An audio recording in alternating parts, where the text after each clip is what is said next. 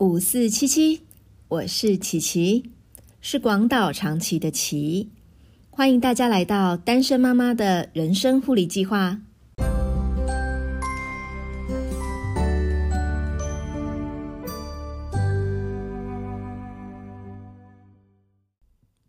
嗨，大家好，今天又是录音机时间了。大家好，我是录音机，我又来了。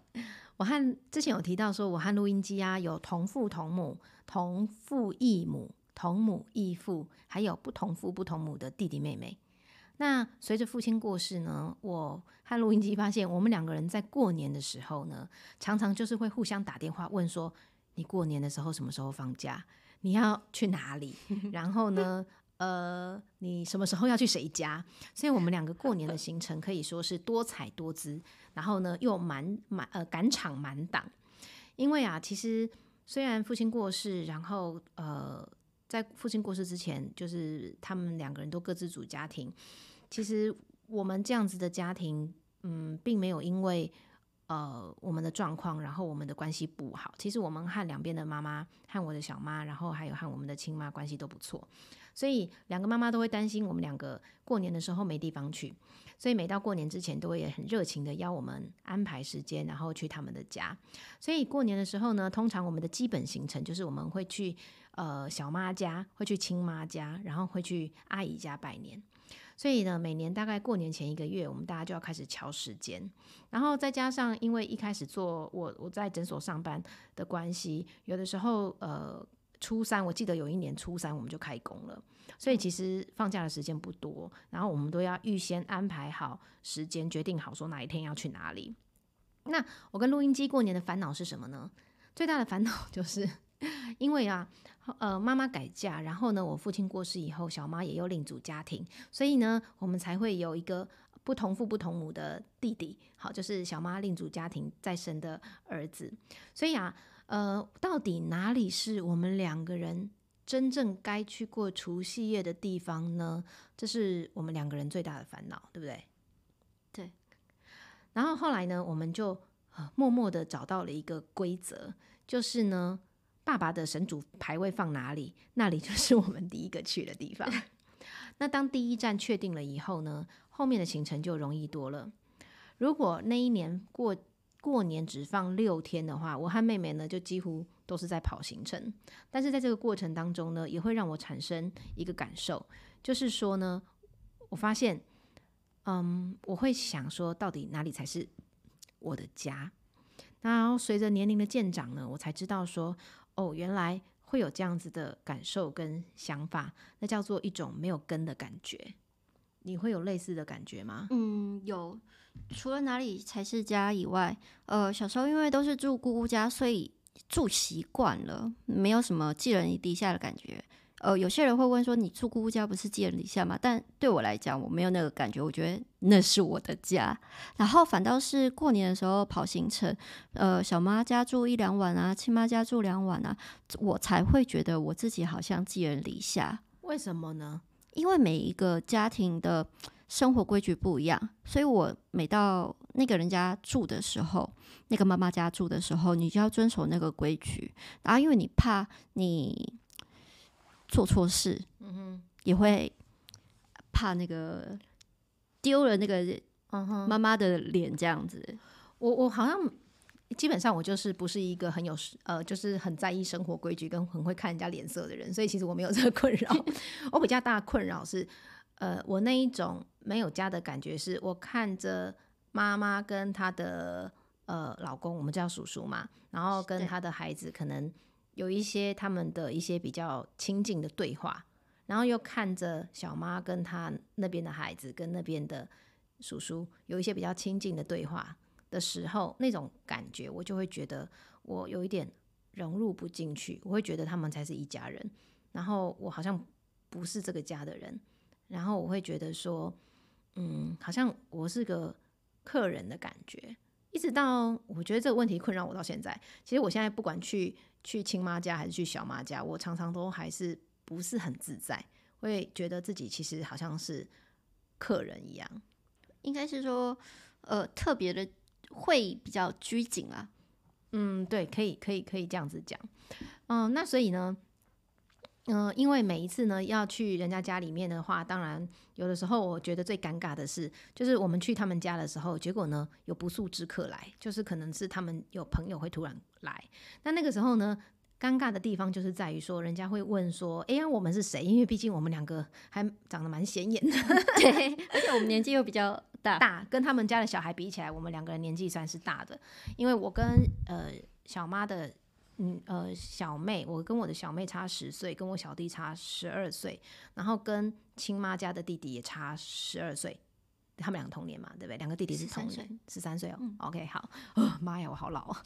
然后，所以呢，我们就是一个很很大的存在，这样。所以只要我们去他们家的时候，如果有客人突然来，那尴尬的地方就是我们要他们要怎么跟人家介绍我们，或者是我们要怎么介绍我们自己。那一开始啊，我们也不知道要怎么回答，所以呢，你是采取什么策略？我们只会我只会说叔叔好，阿姨好，笑的微笑点头。对，然后我们两个人就会对干脆对对着客人傻笑，然后就等着大人来介绍我们。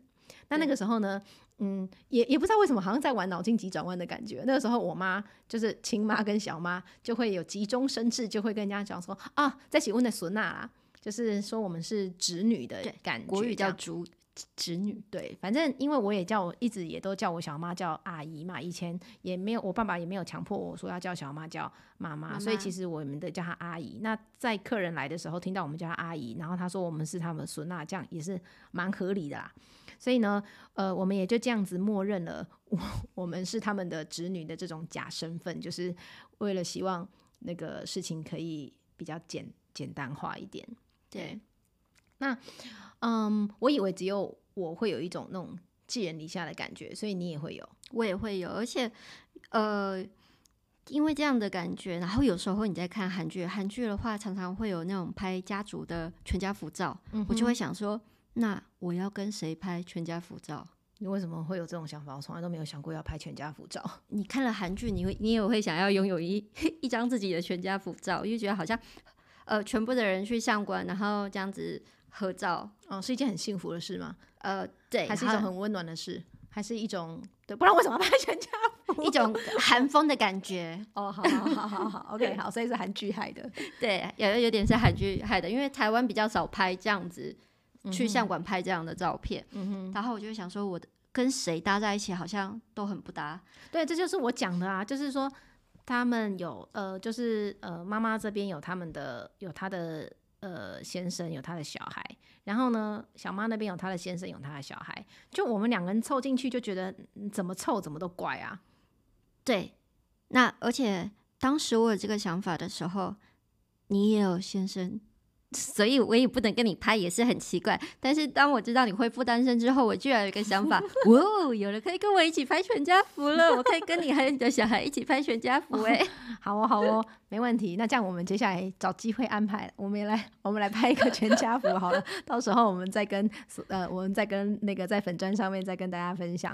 对，那所以啊，嗯，我觉得单亲小孩过年的烦恼呢，嗯，好像还主要不是在行程上的安排。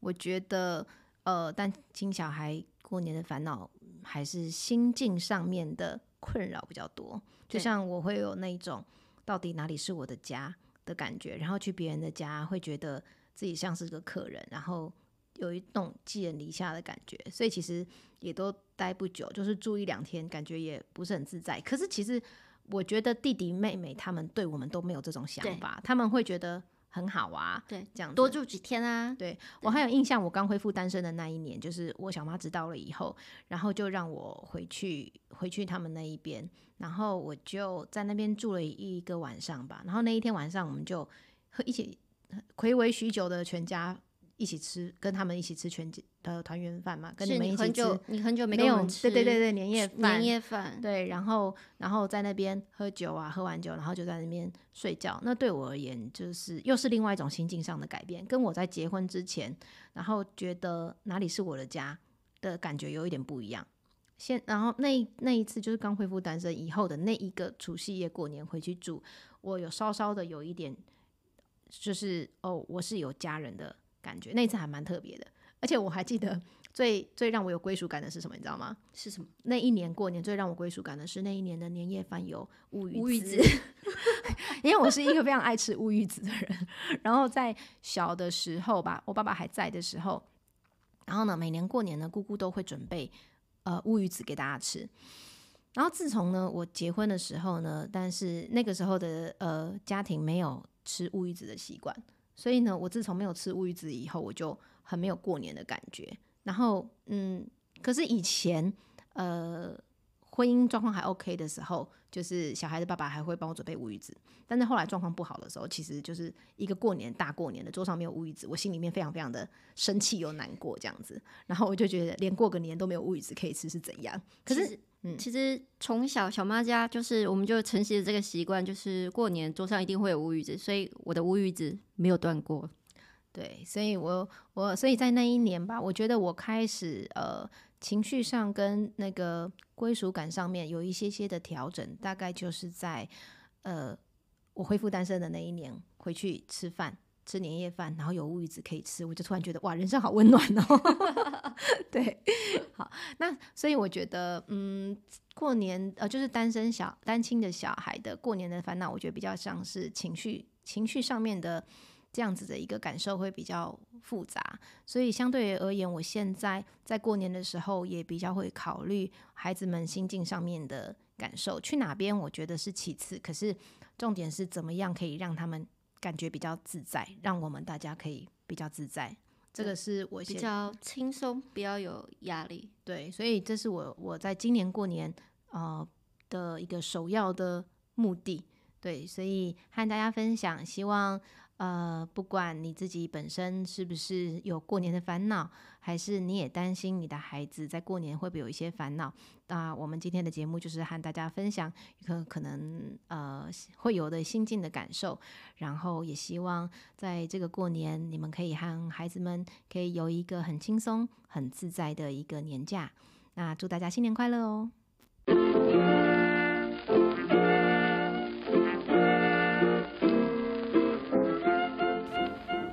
单身妈妈的人生护理计划会尽量在每周二晚上十点更新，陪你共度睡觉之前宝贵的喘息时光。